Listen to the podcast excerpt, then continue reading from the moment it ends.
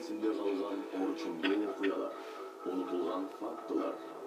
Жыйырманчы жыйырма биринчи кылымдардагы кыргызстандын жана борбордук азиянын тарыхы кесипкөй тарыхчы окумуштуулар окуя күбөлөрү менен талкуулайбыз дүйшөмбү күндөрү саат он беште.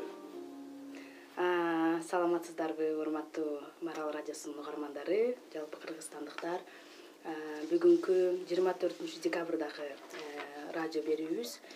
Абдан мен үчүн өзгөчө.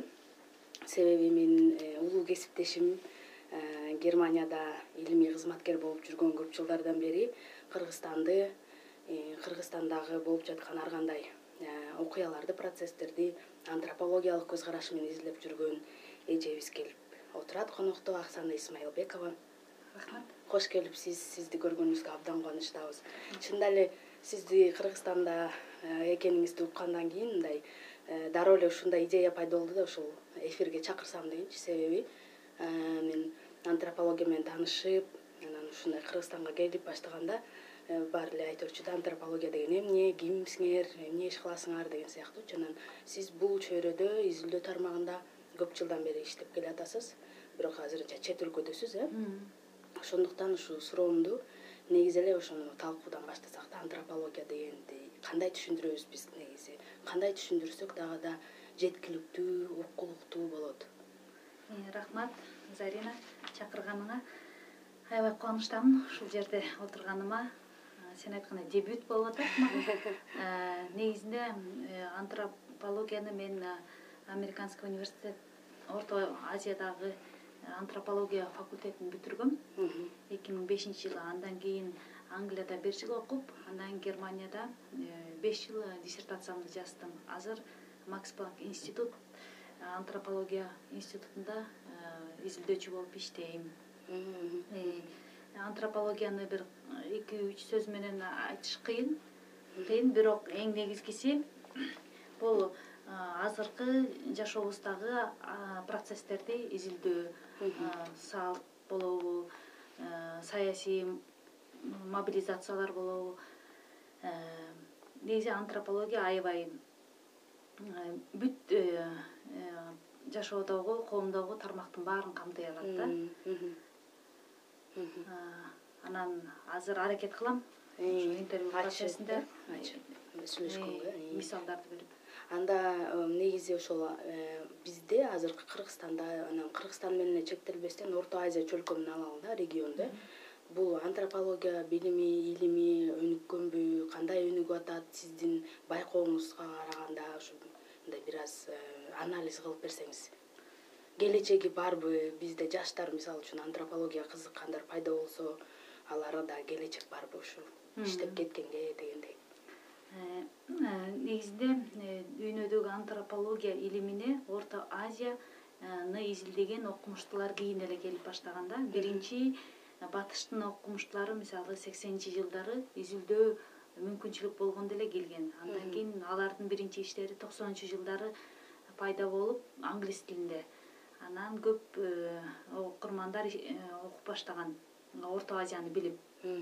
Бирок негизинде ссср учурунда э, этнографтар бар болчу. Алар алтымышынчы сексенинчи жылдары көп орто азияны изилдеп себеби москвадагы илимий академия жакшы каржылап турган да көп ооба чоңдогон экспедицияларды изилдөөлөрдү Э, каржылап э, андан кийин э, могу кризис башталгандан кийин токсонунчу жылдан кийин кыйын болуп калды. Биздин өзүбүздүн институттар ушундай чоңдогон экспедицияларды каржылаганда анан акырындап ошо токсонунчу жылдары токтоп калгансыган да себеби көп окумуштуулар өздөрүнүн илимий иш эмес өздөрүнүн жанын багуу биринчи орунга келип калган да.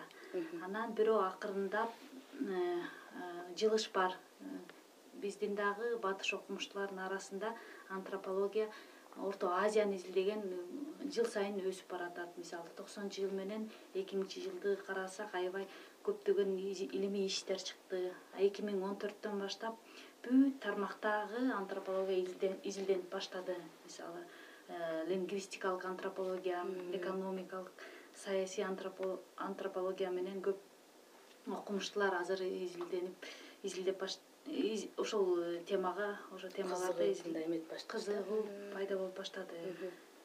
Анан дагы бир өзгөчө азыр батыш менен э, өзүбүздүн окумуштуулардын арасында активдүү иштер болуп жатат. Көптөгөн кызматташтуулар бар кызматташтуулар бар. Мисалы илимий иштер э, жаралып жатат. Көптөгөн э, чогуу иштерди бир изилдөө кылып анан илимий иш катары чыгарып жаткандар да көп.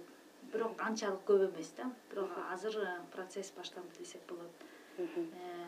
Анан дагы негизинде антропология орто азия ошо антропология өзү жакшы башка илимий тармактар менен жакшы кызматташат мисалы саясий таануучулар менен тарыхчылар менен аябай жакшы кызматташып э, дебат э, дискуссияларды жаратып турушат мисалы э, эң эми клан саясаты боюнча антропологдор жакшы саясаттануучулар менен дискуссияда дискуссияда болуп келатат мисалы көптөгөн э, илимий иштер пайда болду дебат курулду бирок бул баары орто азиянын деңгээлинде эле болуп атат да. Бирок антропология өзү дүйнөдө орто азияда чоң салым антропологдор кошкондор аз бирок бар. Мисалы чектелүү мисалы биздин мадлин ривс деген окумуштуу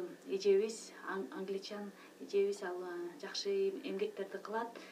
Э, дүйнөдө ошо орто азияны дүйнөдөгү антропологияга алып келет. Бирок э, орто азиядан өзүнөн чыккан антропологдор э, негизинде аз болуп атат анан саналуу десек болот.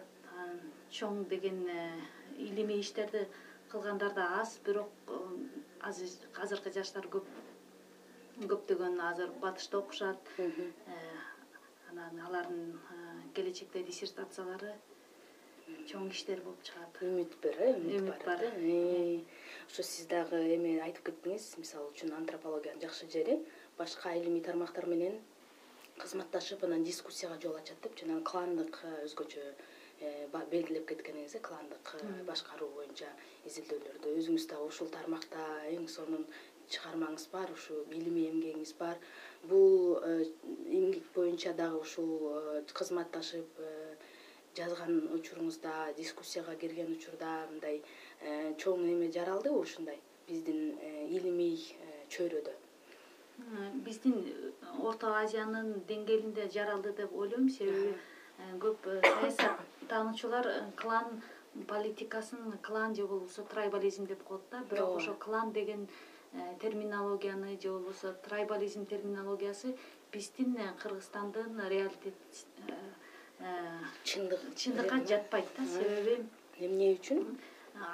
Башка батыштын ойлойм батыштын терминологияларын алгандан көрө өзүбүздүн уруу тукумдарыбызды тереңирээк карап көрсөк алар кланга такыр жатпайт. Түп келбейт дейсизби анан мисалы саясий мобилизацияда деле уруу тукумдар ойногон ролу аябай эле чоң. Э, э, мисалы мен өзүм изилдөө ишимде диссертациямда караганда мындай болгон уруу тукумдар болсо кээ бир учурда саясий мобилизация учурунда эстелип калат. Көп элдер эстеп санжырачыларды чакырып кээ бир учурда убактылуу унутулуп калат. Бирок ал ал э, унутулган эмес ал убактылуу эл ал жөнүндө активно сүйлөбөйт. Бирок керек учурда алар ойгонуп баягы немелер чыгат дейсиз э. мисалы мен мен изилдөө ишимде көбүнчө патронаждык системаны карагам ошол нерсе эмне?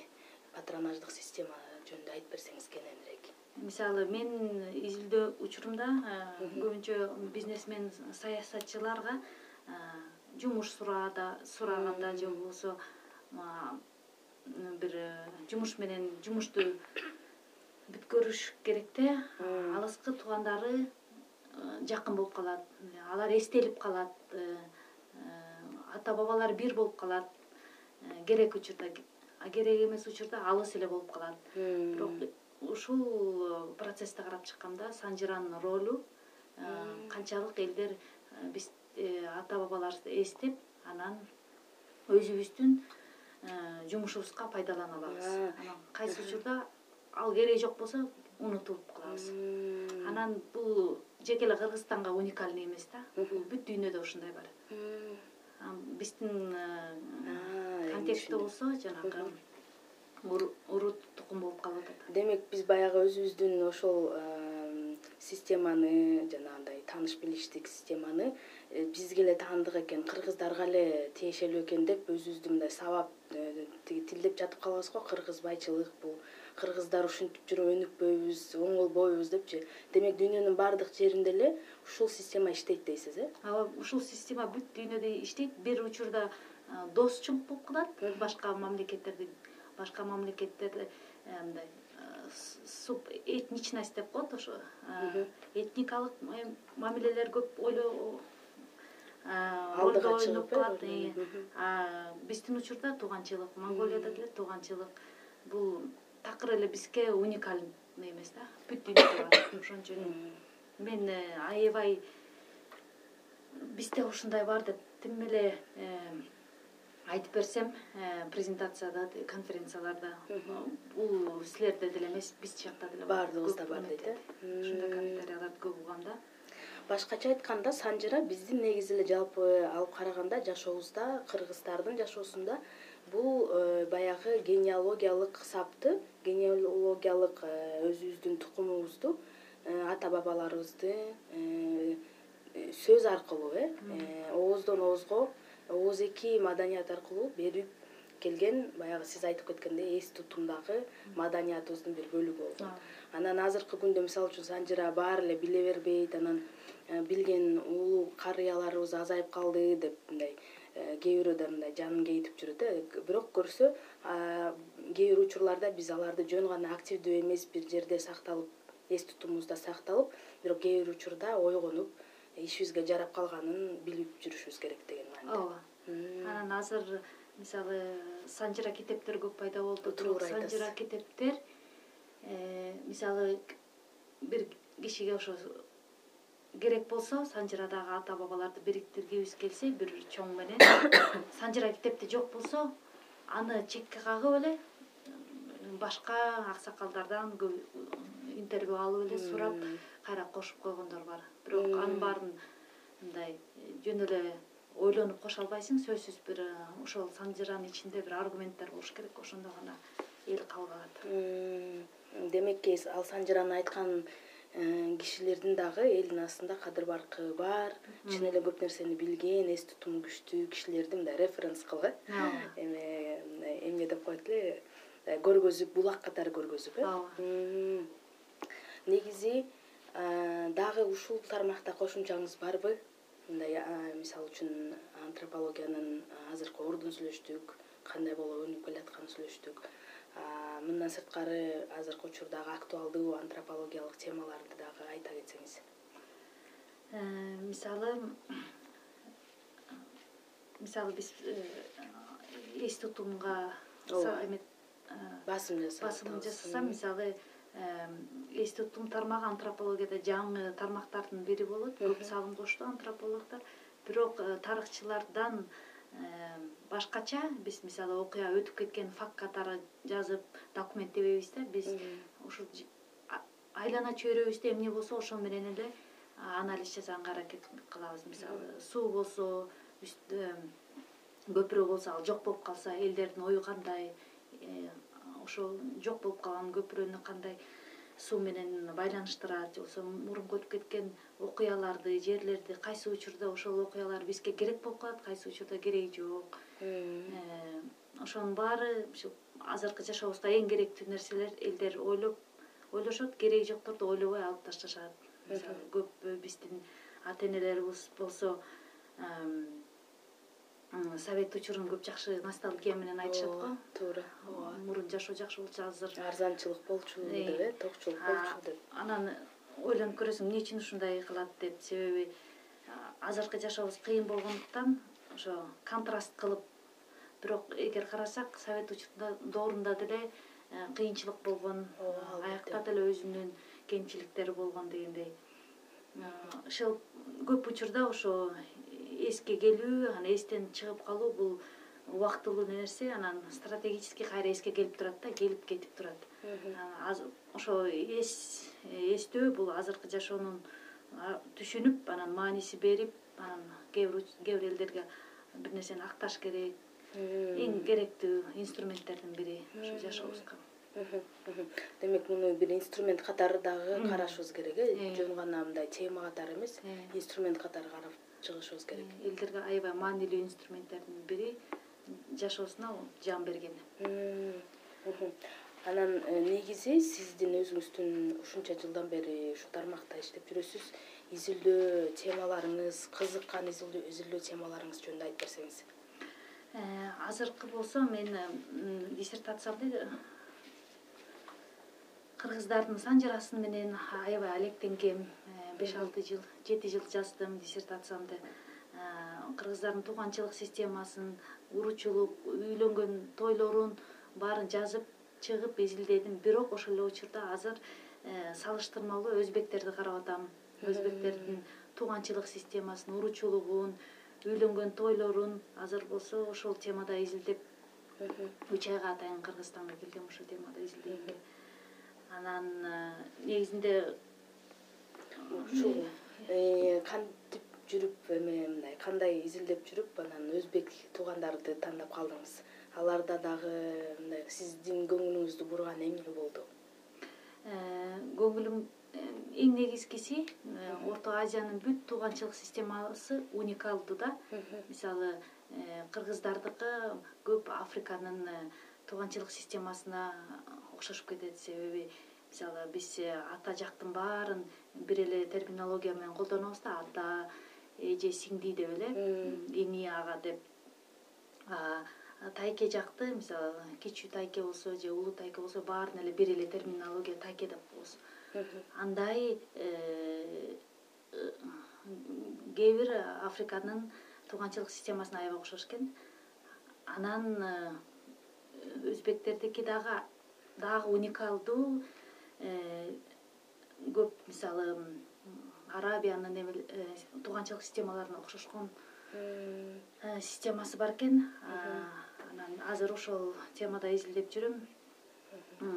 Салыштырып канчалык орто азияда тууганчылык система аябай мындай катуу жакшы сакталган десем болот да. Мисалы кыргызстанда жети атасын билүү же болбосо ата тууган тууган уруктарын жакшы билишет. Э, мурунку проектибизде э, луис бехтольд деген коллегам иштеген. Ал анын изилдөөсү менен кыргыздар эки жүздөн беш жүзгө чейин туугандарын жатка билишет экен. Жатка дагы эмес төрөлгөн жылын айын э, кайсы жерде жашайт каякта иштейт. Өз жагы мисалы күйөөсү жагы кайын журт жагы тайке жээн бүт баарын билип баары бириккенде ошо куда менен чогуу бир беш жүзгө чейин барат экен ал бул демек аябай чынын айткандай э, эс тутумда эс тутумдун дагы уникалдуулугу э? Мындай автоматтык түрдө ошончо беш жүз кишинин туулган күнүн дарегин мындай билиш анан биз ойлойбуз биз билбейбиз деп. Мен өзүмдү баштасам мен э, жолдошум жакты изилдей элек жатып өзүм жакты карасам эки жүз киши экен. Билет билген билген анан кайын журтуңуздарды кошуп көрсөңүз. Жөн эле төрт жүзгө жетчүдөй ошо анан азыр болсо өзбек элинин э, ошо тууганчылык системасын карап атам. Канчалык э, өзбек эли э, кайсы туугандарын көбүрөөк жакшы билет. Мисалы кыргыздар ата жагын ата уругун жакшыраак билсе өзбектердин арасында эне туугандарын аябай жакшы билет экен эне уруктук уйубуз дейт да. Мисалы көптөгөн эже сиңди кудалар көп болот алардын арасында мисалы кичинекей балдар кичинекей кезинде эле тиги тайке жактары менен тайэже жактары менен чогуу жакын болушат жакын э? болушат. Анан алар дагы бири бирине алыс кетпей жакын турушат. Биздикилер менен салыштырганда кыргыздар болсо көбүрөөк алыска турмушка чыккан соң алыс жакы кайын журт жакты көбүрөөк билип ата жакты көбүрөөк билип анан э, эне жак көп унутулуп калат бирок ар бир региондо ар кандай бирок негизинен классический модель да ушундай э, мисалы кээ бир азыркы табылгалардын бири мисалы өзбектердин арасында эне уругун аябай жакшы билишет экен. Бир эне уругу жүз элүү киши болот. Аябай жакшы билет мисалы тайкелердин балдарынын балдары же болбосо тай энелердин балдарынын балдарын биз кыргыздарда көп унутулуп калат да ошол жакта көп катышпай. Мен ошо кызыктуу нерсе болгону ошол тай эне жактагы э, информация аябай көп экен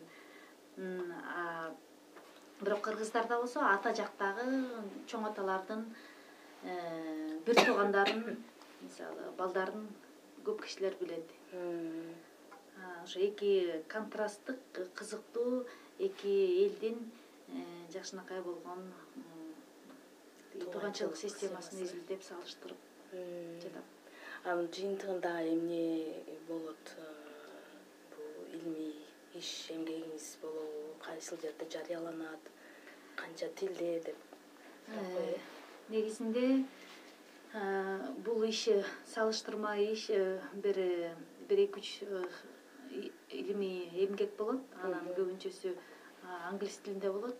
Бирок мен дайыма аракет кылам. Өзүм жазгандарымды жок дегенде орусча жазганга бирөөнү себеби мен интервью алып аткан элдерге дагы көрсөткүм келет да эмне кылып иш кылам кандай табылгалар эгер силер окуп көрүшө туура десе ошол алардын комментарияларын да алып көрөм. Анан азыркы учурда аракет кылам ошо кыргызча көбүнчө анан өзбекче менин табылгаларымды жазып чыкканга. Ошол эмени айтып калбадыңызбы эми аларга э, өзүңөрдүн ошол барып интервью алып келген кишилердин дагы окутуп алардын оюн пикирин билгим келет дегенчи ушундай учурларда э, антропологдордун да мындай оорураак жагы ишинин ошол кишилердин баягы эмесине ишеничине кирип алар менен чогуу жашап көрүп үй бүлөсүнүн баарын тааныгандан кийин чынында эле алар жөнүндө жазыш бир аз оор го деп эсептейм да. Анан аябай этикалык нормаларды сакташ керек э. Анан алар кийинчө кандай кабыл алышат? Ушундай сиздерден мындай э, байкоолоруңарды ушул жазган табылгаларыңарды кандай кабыл алышат? Э. туура дешеби же бизди мындай э, бир аз начар көргөзүп коюп турсуң деген учурлар да болобу?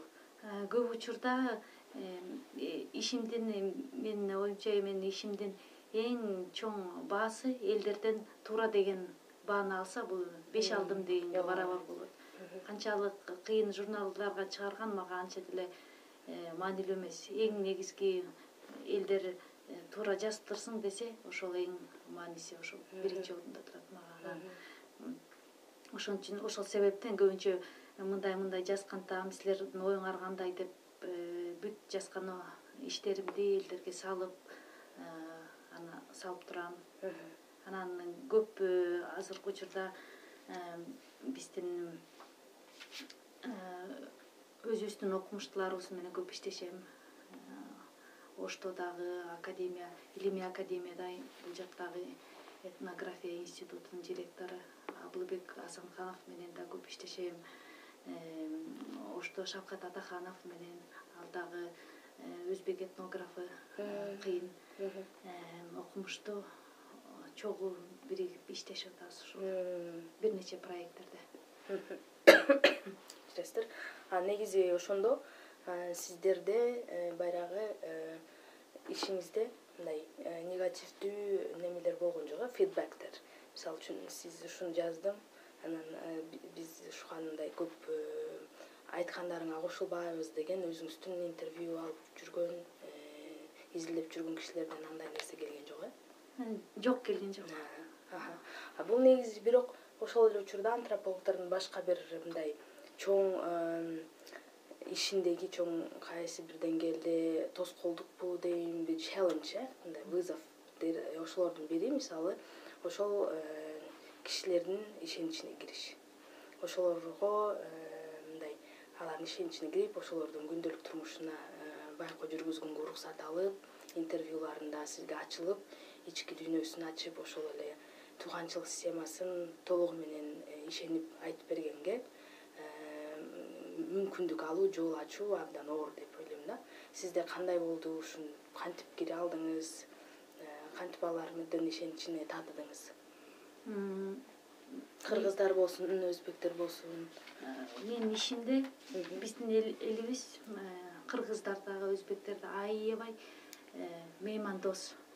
Барганда ушунчалык жакшы кабыл алышат. Э, аябай түшүнүп мисалы азыркы иштеп аткан ишимде он эки сааттык интервьюда экиге бөлүп интервью жасайбыз. Ушунчалык чарчайсың алты саат интервьюдан кийин. Бирок ушунчалык жардам беришет да чарчаба аз эле калды чыда деп. Элдер өздөрү айткысы келет. айткысы келип мага көп э, жардам беришет. Э, ошол жагын аябай э, сыйлайм анан анан көп деле кыйынчылык болгон эмес интервью учурларында бирок ошол жагы меймандосчулугу биздин өзүбүздүн кызыбыз деп жакшы э, тосуп алышат кабыл алышат Э, тамагын да даярдап беришет. Анан э, анан өздөрүнүн салтын айтып бергиси келет. Бизде мындай деп э деп. Мм. анан жакшы маанай менен тосуп алышат.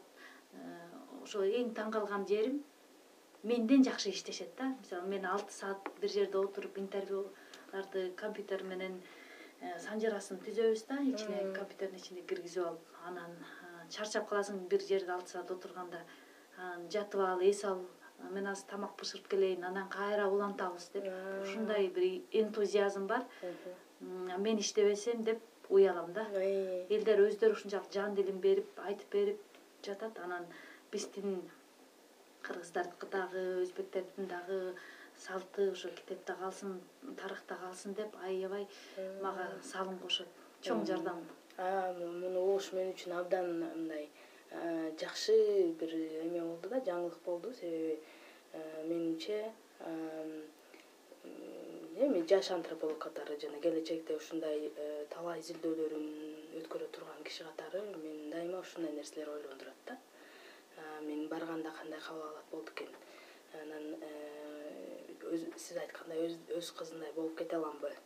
Мага ишенишеби? Анан кийин алардын ишеничин мен актай аламбы деген сыяктуу суроолор көп ойлондурат да. Андан сырткары бул эми жалпы эле э, биздин жашпы улуу антропологдордун баардыгынын эле бир башка көйгөйү бар болуш керек. Кыргызстанда менимче э, илим илим кылуу илимди жаратуу бир аз оор дегенге немеге келдим да мен.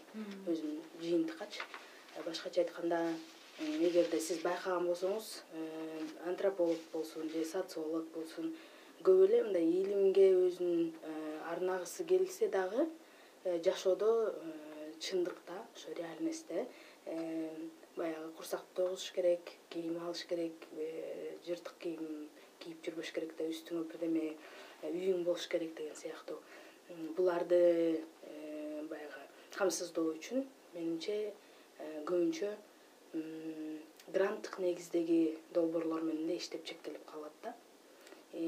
Бул жерде илимий карьераны көрүү жеке мен өзүм ойлойм мүмкүнчүлүгү абдан чектелген жана жоктой эле сиздин ушул боюнча оюңуз пикириңиз барбы ушул ойго кошуласызбы менин оюма?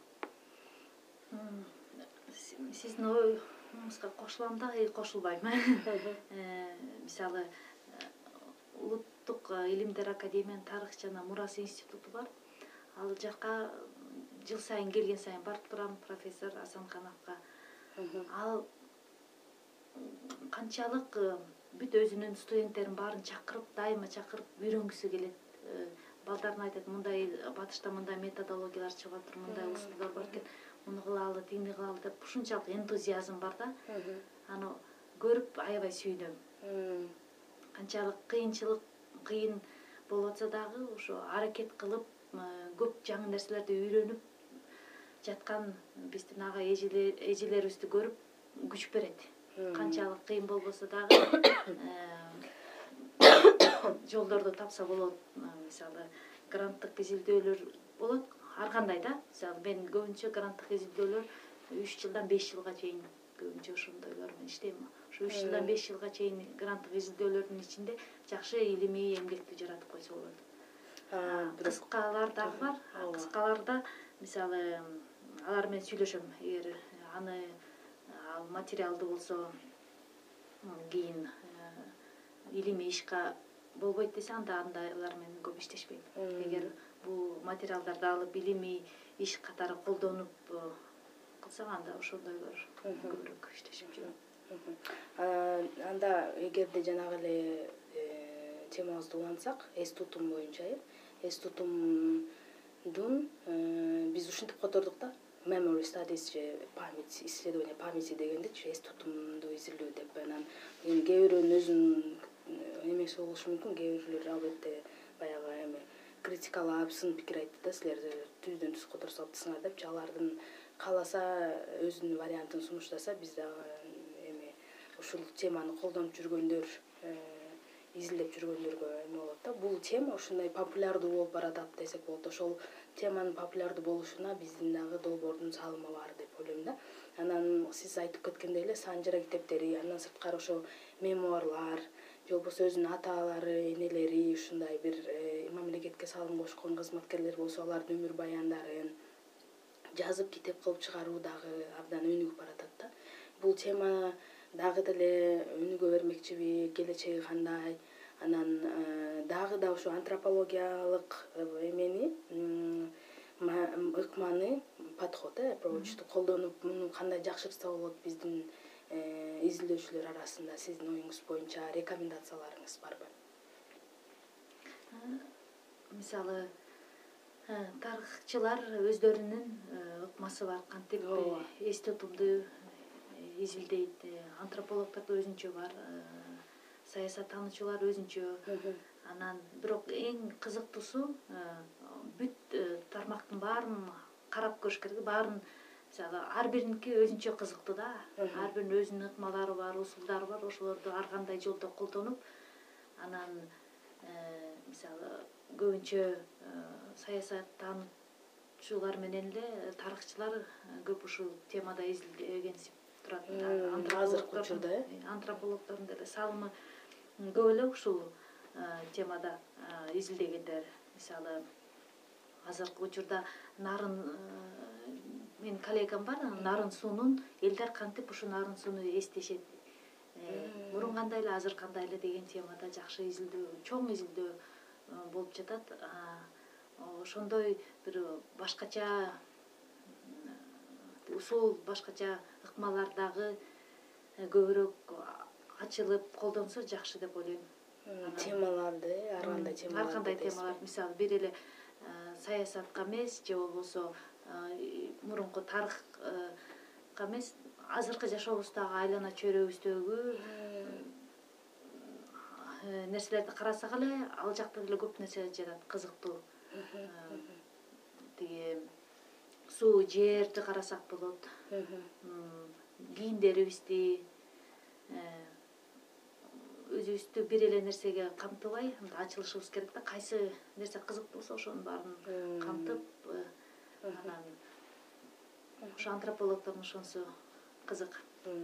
Башкача айтканда э, бир эле темада бир эле топикти алып туруп бирок ар кандай ыкма менен жана ар кандай тематика аркылуу ачып берүүгө мүмкүнчүлүктү антропологдор ачыш керек деп ойлойсуз.